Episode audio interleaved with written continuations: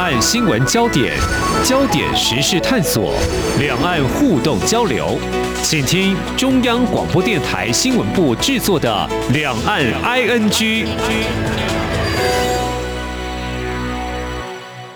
欢迎收听两岸 ING，我是宛如。在美国总统拜登上台之后呢，我们央广的新闻其实有非常多的面向来探讨美国白宫的新主人、新政局。那在这一集节目，我们则是要从美中科技战来做切入。好，我想关注这一类新闻的听众朋友，应该感受得到，过去这段日子以来呢，美国与中国之间的科技战打的是如火如荼。但是我们想问啊，换一个老板。这样子的战争或这样的纷扰就会结束吧？我想可能它是有延续性的，但是怎么样来延续？今天也是我们要谈的一个非常重要的轴心。而在这样子的美中科技战当中，台湾我们自己所扮演的角色又会是什么呢？今天的节目我们就要特别邀请到的是台北科技大学智慧科技法律政策研究中心主任江雅琪老师来跟听众朋友聊一聊美中科技战的未来式。哎，老师你好。哎，宛如好，各位听众大家好。老师，你有没有发现现在好像很多的词汇都是用什么什么战来形容？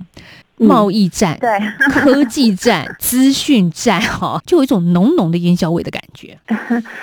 我想，就是过去大家会说“战”“战”这个字，就是它有比较强烈的对立跟冲突的感觉。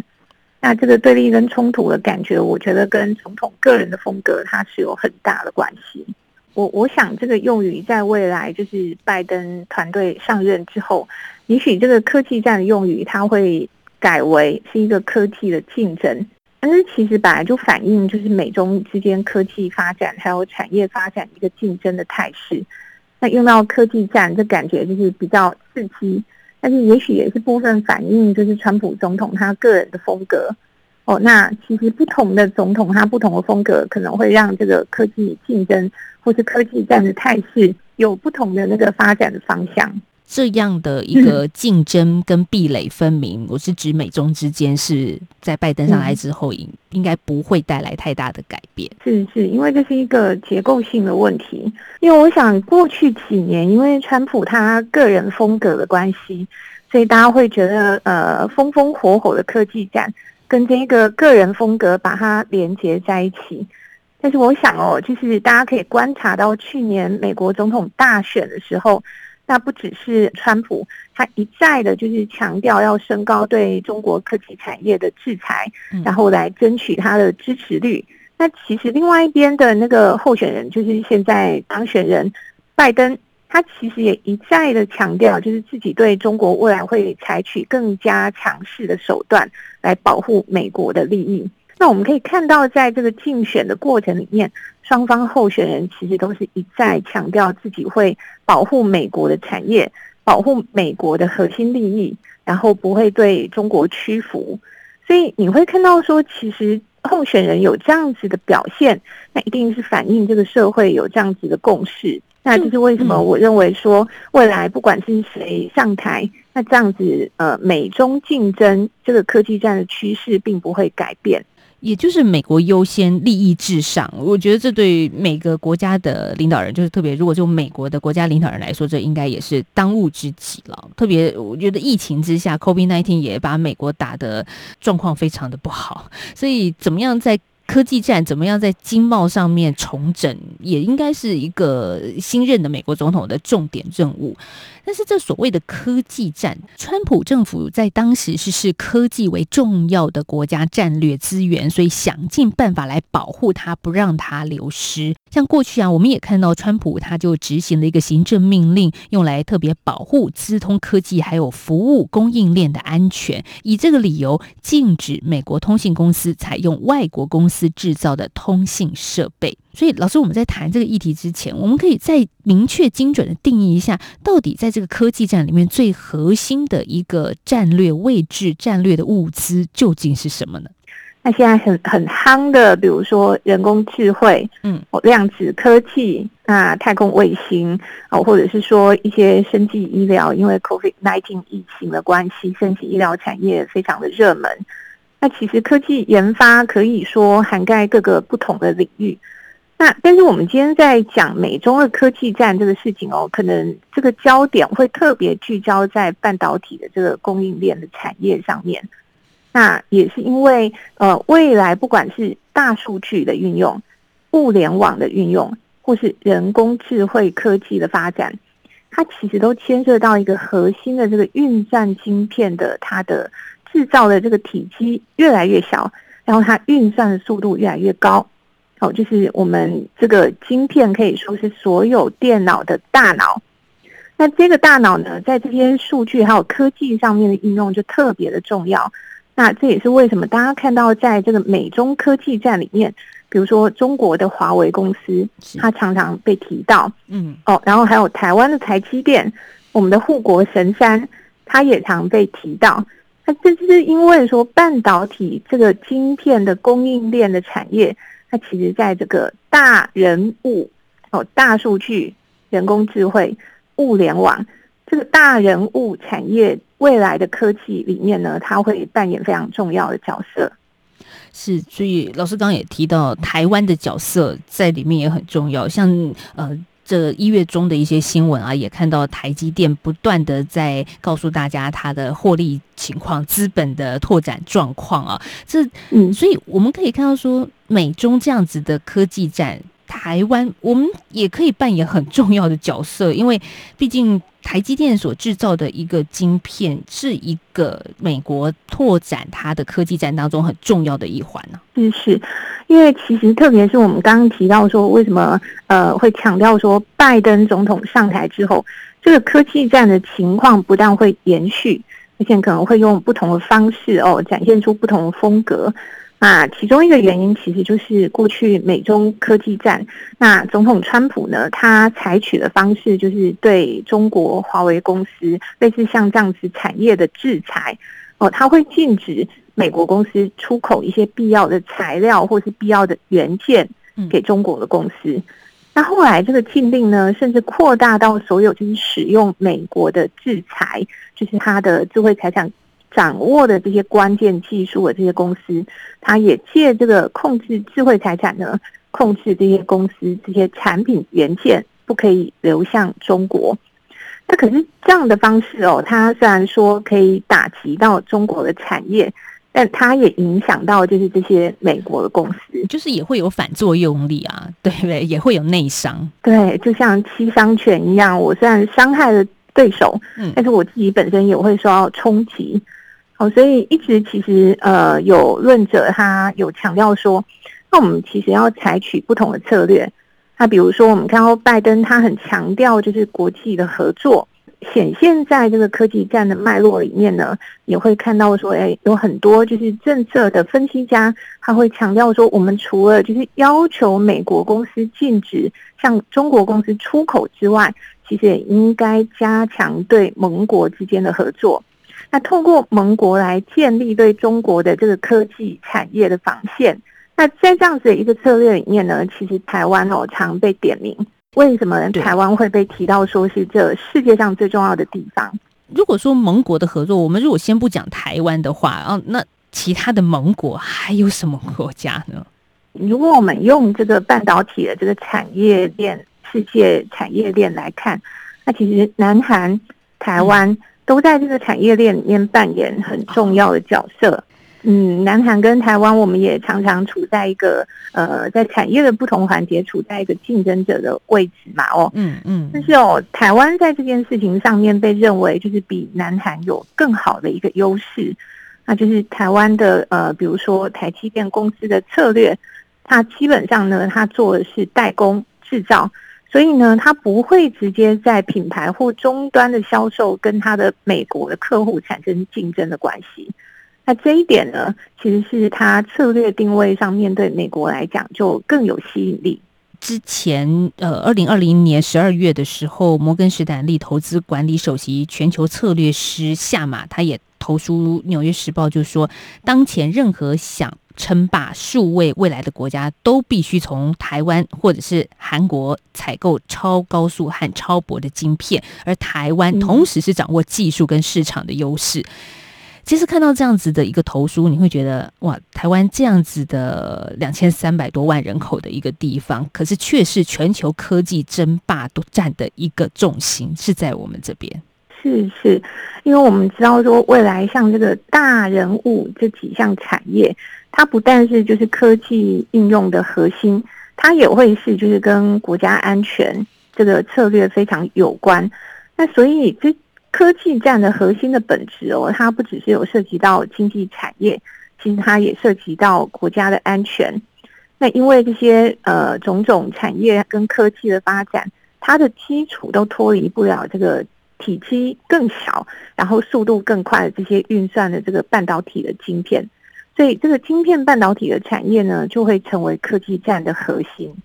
哦，那我们刚刚提到说，其实台积电相较于南韩的一些大的公司，它不只是技术上的优越，然后在市场上的策略定位上面呢，也能够跟美国有更好的合作的关系。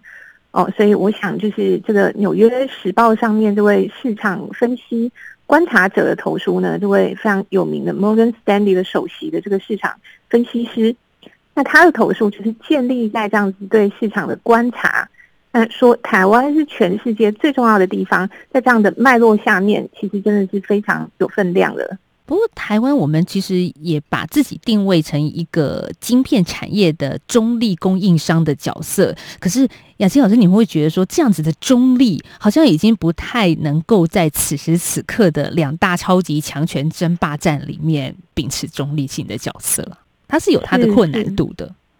是是，由于就是美中的科技战的竞争的态势，那他势必是。要寻求就是。他可以信任的盟友。那我们其实也看到说，过去台积电它的业绩还有股价哦，成长的速度非常快。我都可能都有蛮多的朋友后悔说，过去几年没有多买几张台积电的股票。对，这个这个真的是很重要。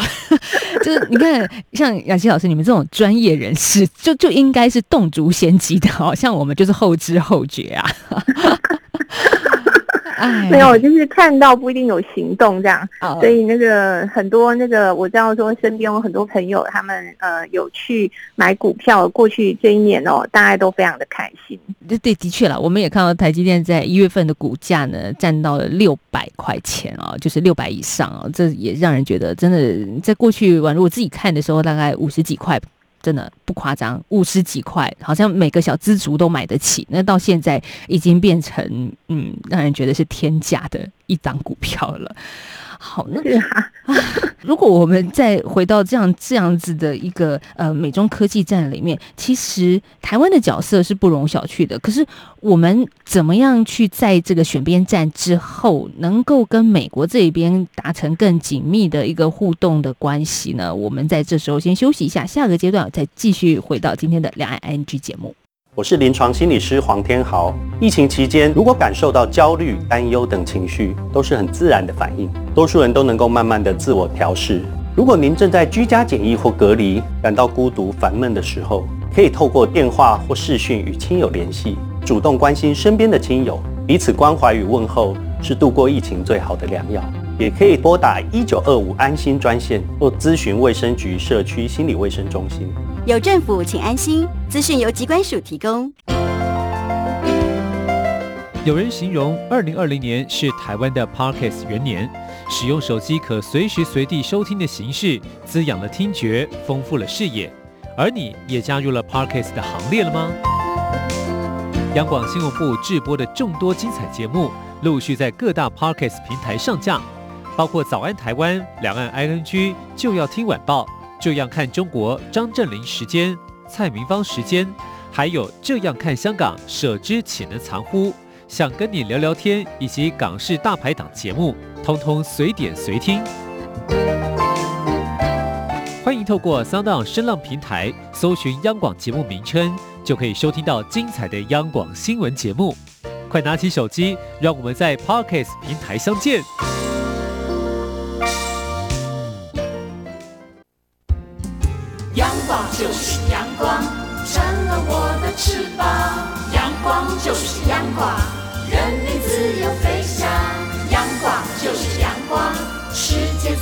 肩膀，阳光是你，是我生命的翅膀。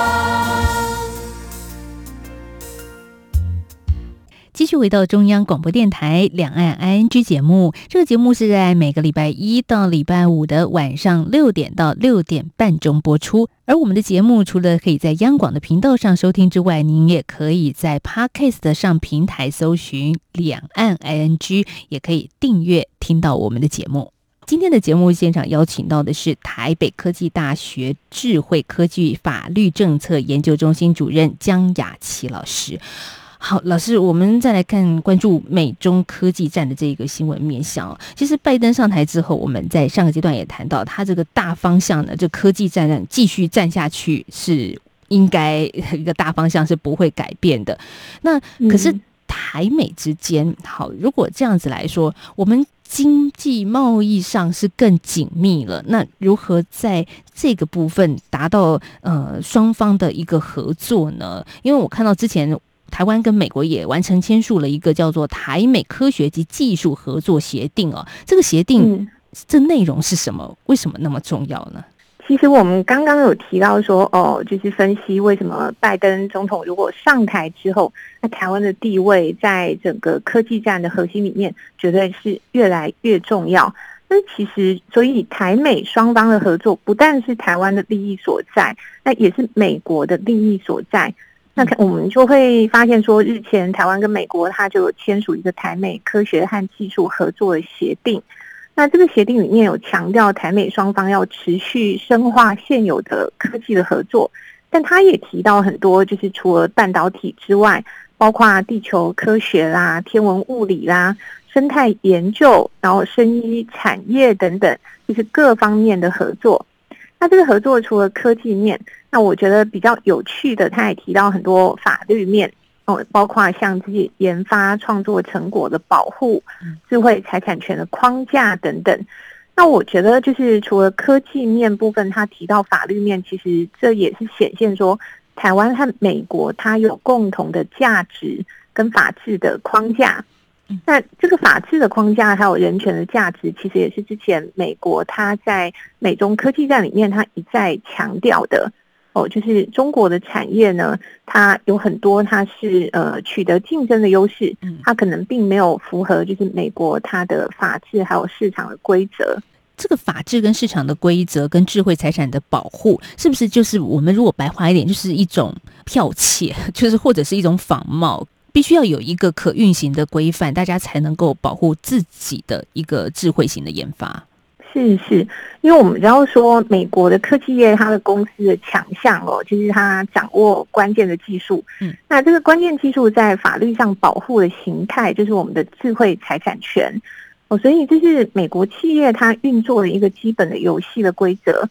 但之前其实美国政府它有提出好几个研究报告，他发现说，就是过去中国呢，它可能透过很多营业秘密的窃取啦，或是透过一些科技方面的交流活动，那去窃取美国的一些关键的科技的制裁。那这些行为呢，对美国企业或是美国政府它认同的价值来讲，其实都是一个很大的挑战。那尤其像呃美国，它是强调市场的自由竞争。但是中国呢，它常强调是政府它来主导这整个经济和产业的发展，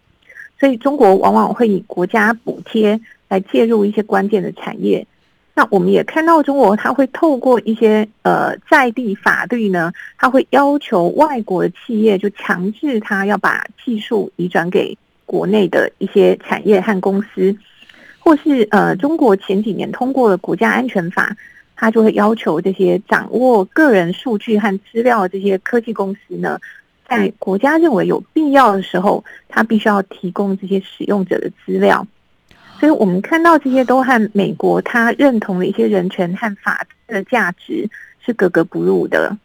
是，那也看到一些陆续新闻是说，像中国的商业间谍会出现在美国的机构里头。可是这个能防堵吗？人员的流动，毕竟世界也是一个地球村嘛。这个怎么透过科技法律去防堵这种现象呢？其实美国过去两年，它有就是高度意识到这个问题，嗯那他们就开始就是加紧就是防范。那美国本身它就有一个经济间谍法的规范，所以它会透过就是联邦调查，就是还有法制单位去追查这些案件。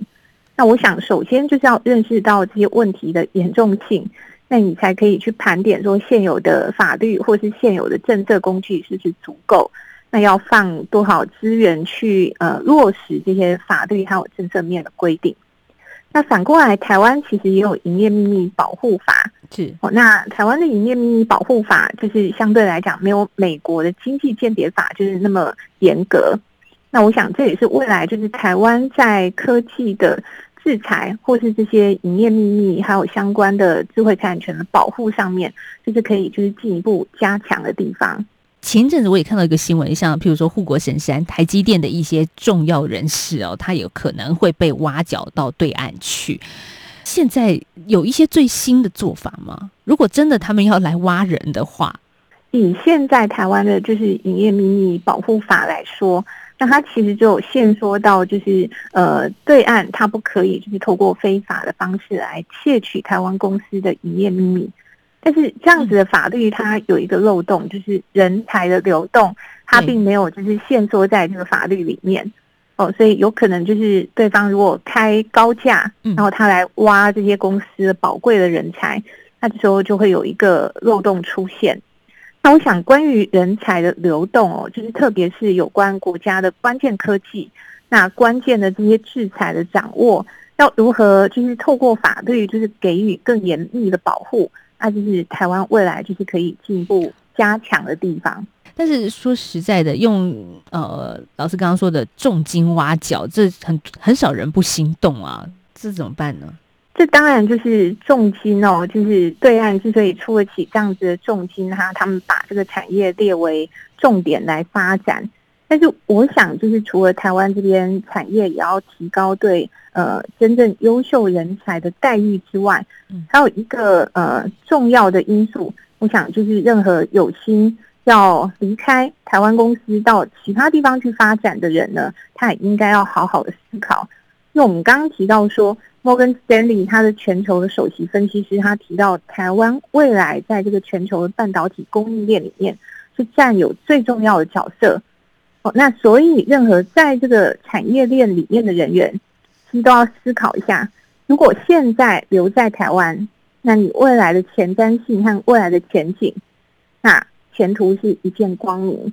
那如果就是离开到别的地方，那也许就是在一个短暂的时间之内，可能会有比较多的就是金钱的收入，但这是不是会有长期的愿景跟产业的发展的前景？那这个东西其实，在美中科技战的这个脉络之下，是值得好好考虑的。嗯，真的，所以老师也是劝大家，就是眼光可以放远。如果有这么多，不管是呃投资理财的分析师，还是学者专家，其实都对于台湾的未来在科技战当中扮演的角色是很看重的，是越来越重要的。所以你是不是要弃守台湾到别的地方去？可能真的你要三思一下。老师，最后我们来谈谈那。这样子的一个竞争之下，我们一般的民众或者是消费者会蒙受其利还是其害呢？呃，我们目前看到的情况，其实台湾都还是就是蒙受其利。哦，不管是台湾的产业，目前就是我们看到股市的发展也好，或是台湾的经济成长率也好，在目前就是美中竞争的态势里面，其实台湾因为自己独特的关键地位的关系，我们都就是呃享受到这件事情的好处。哦，那到目前为止都是这样。嗯，就是也要看看，就是拜登他就是上任之后他的他的政策或是他的作为嘛。嗯，那我们现在看起来，其实台湾是呃过去经济的表现也很好。那特别是在美中科技战的这个脉络之下，那台湾就是呃刚刚我提到说，它刚好就在这个科技战的脉络里面，它占有一个关键的位置。如果像现在的这样子，美中科技战持续的开打之下，我们如果说一般的民众来说，我们要怎么样去看这样子的新闻呢？跟我们的关联又是什么呢？因为刚刚听起来好像都是比较是国与国之间的一个竞争力的关系哦。去年在谈华为的时候，大家可能会对于 Made in China 的手机相关的制造会多一点点的警惕。那接下来呢，老师，你觉得还有什么要提醒大家在看这样子的新闻的时候？嗯，我想就是呃，想要跟大家强调的就是说，科技战哦，好像它只涉及到少数几家就是科技的产业这些大公司，但是其实它牵涉到经济的层面，那也牵涉到国家安全的层面哦。所以从这样子科技战的脉络里面，我们可以看到说，一国的呃科技产业或是科技的实力。那或者是我们在这个整个就是世界的经济脉络里面的实力，我们自己的力量和我们自己的定位，其实扮演一个很重要的角色。啊，那我们看到说，台湾因为有优秀的科技的能力和这些产业的公司，所以它进一步就是协助台湾在关键地位上面，在世界的这个光谱里面占有一个很重要的角色。但其实科技的发展是日新月异的。那不变的就是说，台湾永远就是要加强自己的实力。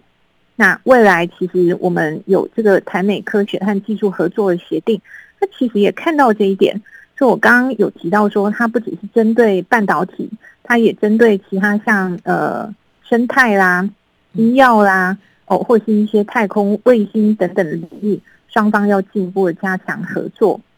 那这些相关科技的发展呢？加强台湾自身的实力，让我们能够保有，就是永远都在世界是最重要的地方。那这对台湾的国家安全来说，也是一个关键的因素。如果要保留自己的实力，包含人才的培育，也是非常的重要的一部分。是是，包括就是我们从教育面来说，人才的培育，还有就是我们的呃员工的薪资。产业员工的薪资如何达到就是呃真正就是符合这个人才的水平，然后还有就是整体经济产业的发展，哦，就是让每一个人都可以享受到这个经济发展的果实，那让台湾成为一个大家乐于在这边安居乐业的地方，那其实就是台湾最重要的软实力。好，包含法律层面，老师所关注的也是很重要的一环，因为这个前端有人去做研发，那后面其实也要法律的保障。就是刚刚有提到说，台美的这个合作协定，它除了在科技领域的这个强调合作之外，那最重要一个重点就是强调法律面，特别是在智慧财产权的这个法律的框架，一定要有一个完整的保护的框架。因为这个好像跟一般人的生活没有这么直接的关系，但这就会对这些研发创意或是这些发明的人员，他才能够有一个法律的保障。那这些法治的保障呢，是促使就是呃台湾未来能够有更多发明、更多创意，还有我们就是在这整个就是美中的这个科技战里面，我们跟美国的价值是。站在同一边的，这个是一个重要的表现。像这几年很流行的一些词汇啊，叫做物联网或智联网、大数据、人工智慧，这看起来好像都是一个高端科技技术的事情，但现在。人手一机嘛，大家都有手机，而且手机的功能越来越强大了。其实这都是牵涉到我们今天所讨论的这样的新闻，美中科技展以及台湾我们自己在晶片制作的龙头的角色，其实都是是息息相关的。那这也是拜登上台之后，我们其实大家还可以持续来看到底美中之间怎么样在这个地方继续的角力下去。我们在今天节目访问到的是台北科技大学智慧科技法律政策研究中心主任江雅琪老师，谢谢江老师今天接受我们的访问，谢谢，谢谢宛如，谢谢各位听众。好，今天节目就要接近尾声了，谢谢听众朋友您今天的收听。那我们两岸 NG 呢有开辟脸书粉丝团，您只要搜寻我们的节目名称“两岸 ING” 就可以找到我们了，或者是您可以透过 email 电子信箱与我们联络，账号是 i n g at r t i 点 o r g 点。T W，那另外呢？那好久好久没收到传统信件了，一般纸本的信件啊。所以如果你想寄信给宛如的话，您可以来信寄到台湾台北市北安路五十五号，北边的北，安全的安，北安路五十五号，中央广播电台两岸 I N G 节目收就可以了。好，今天节目时间到了，谢谢大家的收听，我们明天再聊喽，拜拜。